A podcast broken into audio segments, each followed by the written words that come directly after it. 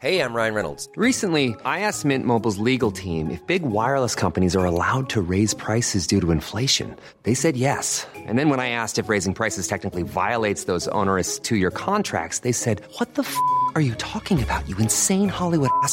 So to recap, we're cutting the price of Mint Unlimited from $30 a month to just $15 a month. Give it a try at mintmobile.com slash switch. $45 up front for three months plus taxes and fees. Promo rate for new customers for limited time. Unlimited more than 40 gigabytes per month. Slows. Full terms at mintmobile.com.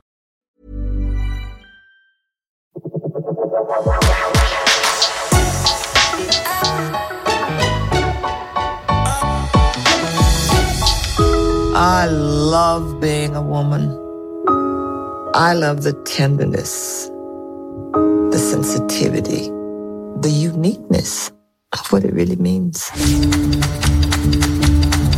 En tant que femme, je peux faire quelque chose pour que le monde change demain. Parfois, je dérange, je dis que même Dieu devrait être une femme. Bonjour et bienvenue dans We Love Preview, le podcast de We Love Cinéma qui vous fait vivre le cinéma avant les autres. Je suis Pauline Mallet. Aujourd'hui, on se retrouve pour parler du film Woman avec Anastasia Mikova, qui l'a co-réalisé avec Yann Arthus Bertrand. Anastasia, bonjour. Bonjour. Woman, c'est un documentaire où 2000 femmes de 52 pays différents ont donné de la voix sur des sujets importants, actuels et engagés. Anastasia, comment est né euh, ce projet? Alors c'est pendant notre précédent film avec Yann Arthus Bertrand que l'idée nous est venue parce que voilà, moi j'avais fait beaucoup d'entretiens de Human où pour le coup il y avait des hommes, des femmes, des enfants, tout le monde était concerné. Il y avait quelque chose qui m'avait frappé sur le terrain. Dans les endroits les plus reculés, euh, j'arrivais et voilà d'un coup, euh, les femmes venaient à nous et avaient envie de parler. Euh, et ça, dans des endroits où il y a 15 ans, il était impossible de trouver une femme prête à parler devant la caméra à visage euh, découvert. Et là, je dis pas qu'elles venaient par milliers, mais il y avait des femmes dans tous ces endroits du monde qui voulaient prendre la parole. Donc moi, en rentrant des tournages, j'en ai parlé avec Yann, je lui dit, écoute, quelque chose est en train de se passer. Je crois que les femmes sont prêtes. Donc il faudrait qu'on leur donne une fenêtre, qu'on crée cette possibilité pour qu'elles puissent être entendues. Et donc tout naturellement, quand on a fini Human, on s'est dit, bah voilà, le moment est arrivé, on va faire un film pour donner la parole aux femmes. Et c'était deux ans avant MeToo, deux ans avant l'affaire Weinstein, et euh, voilà toutes ces choses dont on parle dans les médias quasi quotidiennement maintenant. Et c'est pas pour dire qu'on était là avant, c'est pour dire que c'était déjà là avant. Il fallait juste un déclencheur pour qu'enfin ça soit un peu partout et qu'on en parle partout. Est-ce que c'était important pour vous de réaliser un documentaire euh, engagé? Ça fait longtemps, voilà, que je travaille en tant que journaliste et réalisatrice sur des documentaires, surtout pour la télévision. Là, c'est vrai que c'est un film euh, qui va aller au cinéma, euh, qui va être vu par des millions de personnes partout dans le monde. Donc l'échelle est, est, beaucoup plus importante. Mais moi, je travaille depuis toujours sur les sujets engagés. Et d'ailleurs, je fais ce métier pour ça, en fait, pour porter la voix des gens qui ne sont pas dans la lumière et qui, pour la plupart, ne sont pas entendus. Donc j'ai travaillé sur l'immigration illégale, sur le trafic d'organes, sur les mères porteuses. Je fais beaucoup de, de journalisme d'investigation. Donc c'est des choses qui me tiennent à cœur. Et, et par contre, c'est vrai que ma rencontre avec Yann et notamment notre travail sur le film Human m'a totalement changé dans mon approche de ce métier. Où jusque-là, j'ai essayé quand même de garder une petite barrière entre moi et les gens que je suivais en me disant ok, sinon t'arrives pas à le faire, c'est beaucoup trop difficile, il y a beaucoup trop d'émotions. Sauf que là, quand tu te retrouves face à des femmes comme on l'a fait là pour Woman, qui te livrent tout, qui partagent des choses qu'elles n'ont jamais partagées avec personne, tu peux plus garder cette barrière. Tu peux plus te dire Ouh là là, c'est pas ma vie, je vais rentrer chez moi le soir, je vais aller euh, boire une petite bière. Tu vois, c'est pas possible. Et donc, quelque part, dans mon métier, j'ai aussi changé et j'ai fait sauter toutes les barrières. Comment avez-vous sélectionné les profils des femmes qui interviennent au sein du documentaire? Alors déjà, euh, c'est pas moi toute seule hein, qui Oui. les ai toutes interrogées. Donc oui, euh, en tout, on a fait euh, plus de 2000 entretiens dans 50 pays différents. Donc c'est à une très très grande échelle, c'est vrai. Euh, et euh, moi, j'en ai fait une bonne partie, mais il y avait aussi cinq journalistes formidables qui nous ont accompagnés pendant presque deux ans pour faire les tournages partout dans le monde. Et, euh, et voilà, pour aller à la rencontre de ces femmes, il faut savoir que ce ne sont que des femmes qui ont fait les entretiens, parce que voilà, vu les sujets intimes sur lesquels on a été, il aurait été impossible pour une femme de se livrer comme ça euh, face à un homme. Et donc Yann a travaillé plutôt euh, sur toutes les images, sur le côté artistique, et moi beaucoup plus avec les journalistes sur les interviews.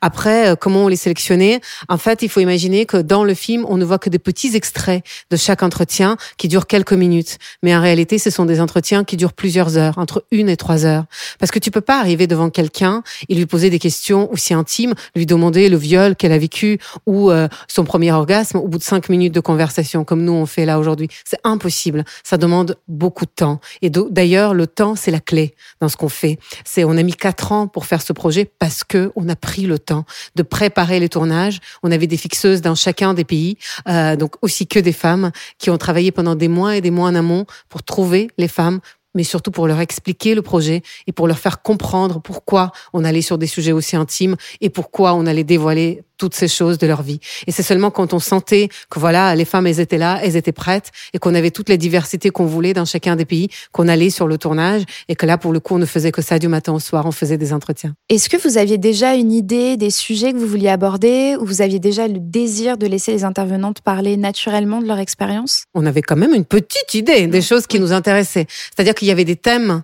qu'on voulait aborder dans le film, il y avait des questions qu'on avait envie de poser. D'ailleurs, on a travaillé pendant toute une première année avec pour établir une liste de questions et de thématiques qu'on allait aborder dans le film.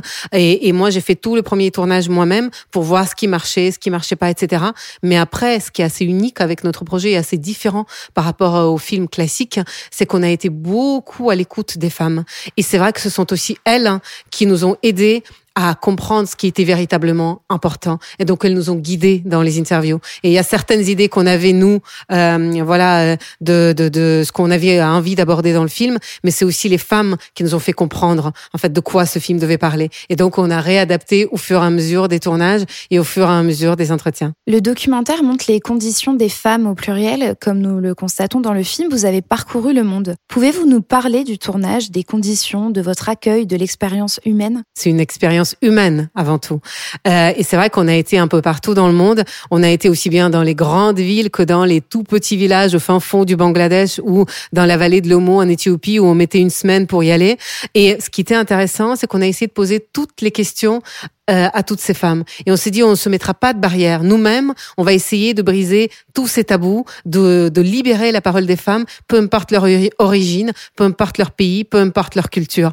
Et, et c'est vrai que c'était intéressant parce que sur certains sujets, euh, voilà, c'est pas forcément évident partout. Et d'ailleurs, c'était pas tant sur les violences que c'était le plus difficile, plutôt sur la sexualité, par exemple. Tu vois, quand on arrivé dans un pays et on s'est dit, ok, on va parler de l'orgasme. Et donc on disait rien qu'à la traductrice demande demande-lui euh, comment il a vécu son premier orgasme. Et euh, donc cette question qui est pourtant si courte et euh, si limpide, elle mettait cinq minutes à la traduire. Donc les gens se disaient, ok, elle arrive même pas à le dire, le mot. Déjà elle, c'est compliqué. Donc on s'est dit, pour la femme, ça va être encore plus compliqué. Et très honnêtement, on a été surpris par la liberté de parole qu'avaient toutes ces femmes. Et d'ailleurs, c'est ça aussi qui rend le film magique, qu'on voit, il y a des femmes au fin fond du Bangladesh ou à Madagascar qui ont tout autant de liberté que des femmes new-yorkaises ou parisiennes pour parler de leur plaisir, pour parler de la sexualité. Et euh, c'est comme si elles n'avaient attendu que ça, en fait, qu'elles avaient envie qu'on ouvre cette porte. Et là, d'un coup, c'était l'avalanche. Et d'ailleurs, on a même dû couper des choses au montage parce que sinon, le film allait devenir un film érotique et on se dit bon c'est pas non plus le but quoi.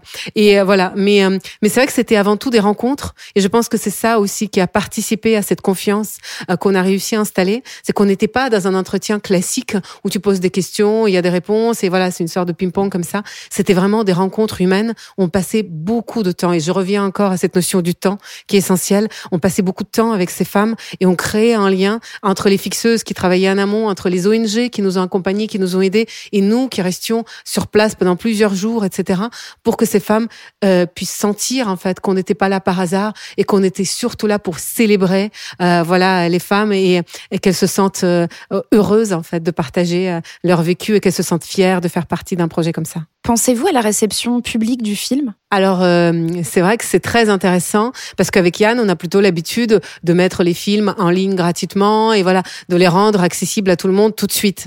Mais sauf que la caisse de résonance qu'offre le cinéma, c'est quand même quelque chose de précieux d'exceptionnel. Et aussi de voir un film comme ça sur grand écran avec d'autres gens autour de toi et de pouvoir en parler après, je pense qu'aussi c'est très intéressant et c'est très fort et c'est très différent d'une expérience que tu peux avoir en regardant le film sur ton téléphone portable parce que c'est comme ça hein, que la plupart des gens regardent les choses sur Internet aujourd'hui.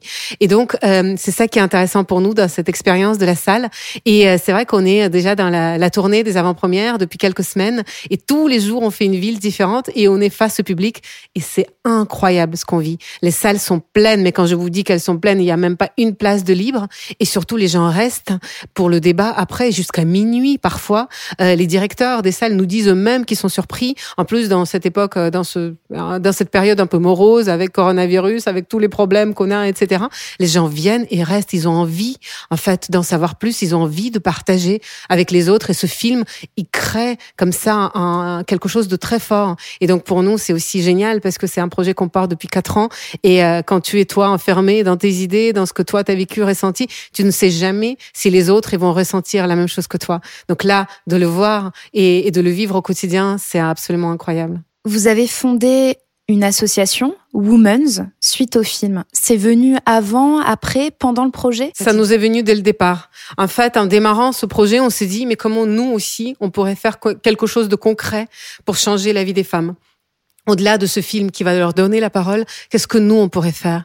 Et donc on a eu la chance d'être mécénés par des grands groupes et euh, BNP Paribas est le partenaire principal du film, mais aussi d'autres groupes euh, qui nous ont accompagnés euh, sur ce projet et qui nous ont fait confiance, ce qui fait qu'on n'a pas besoin de rembourser un producteur.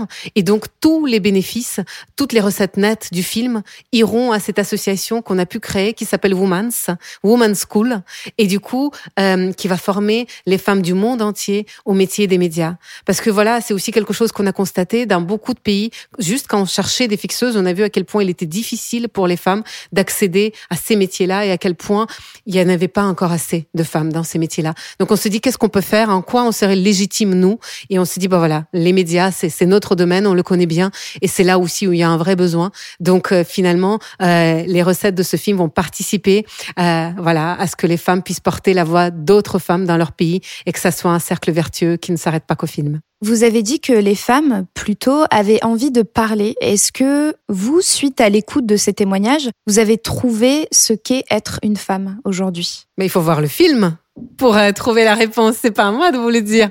C'est justement, on a fait ce projet avec 2000 témoignages dans 50 pays pour essayer de répondre. Donc c'est pas à moi, en quelques phrases, de vous répondre. Je pense que le film, par contre, euh, il, euh, il offre une belle réponse à cette question. Et après, peut-être une petite chose que j'aimerais dire, qui me tient à cœur, c'est que du coup, on a été très frustrés de pas pouvoir mettre les 2000 témoignages dans le film. Et ça a été un déchirement à chaque fois qu'on devait couper quelqu'un. On s'est dit, mais pourquoi, pourquoi elle? Sauf que voilà, le film, il fait déjà presque deux heures. Voilà, donc euh, c'est compliqué de pouvoir mettre tout le monde, mais on s'arrête pas qu'au film, c'est vraiment un projet. Donc il y a aussi un livre qui va être vendu en librairie partout en France la même semaine que le film, donc 4 euh, mars. 350 euh, pages avec plein de témoignages en plus, des articles de fond, de, de, chiffres, etc. Et puis aussi à partir du mois de mai, il y aura une exposition immersive à la Villette où dans une capsule qui va être créée de 40 mètres de long sur 13 mètres de haut, on va vous plonger dans le noir et puis dans la vie des femmes. Et ça, ça va être absolument dingue. C'est la fin de ce premier épisode de We Love Preview. Merci Anastasia d'avoir été avec nous pour parler du film Woman qui sortira en salle le 4 mars 2020. Merci à vous. Ce podcast est à retrouver sur le site de We Love Cinéma et sur tous les agrégateurs de podcasts.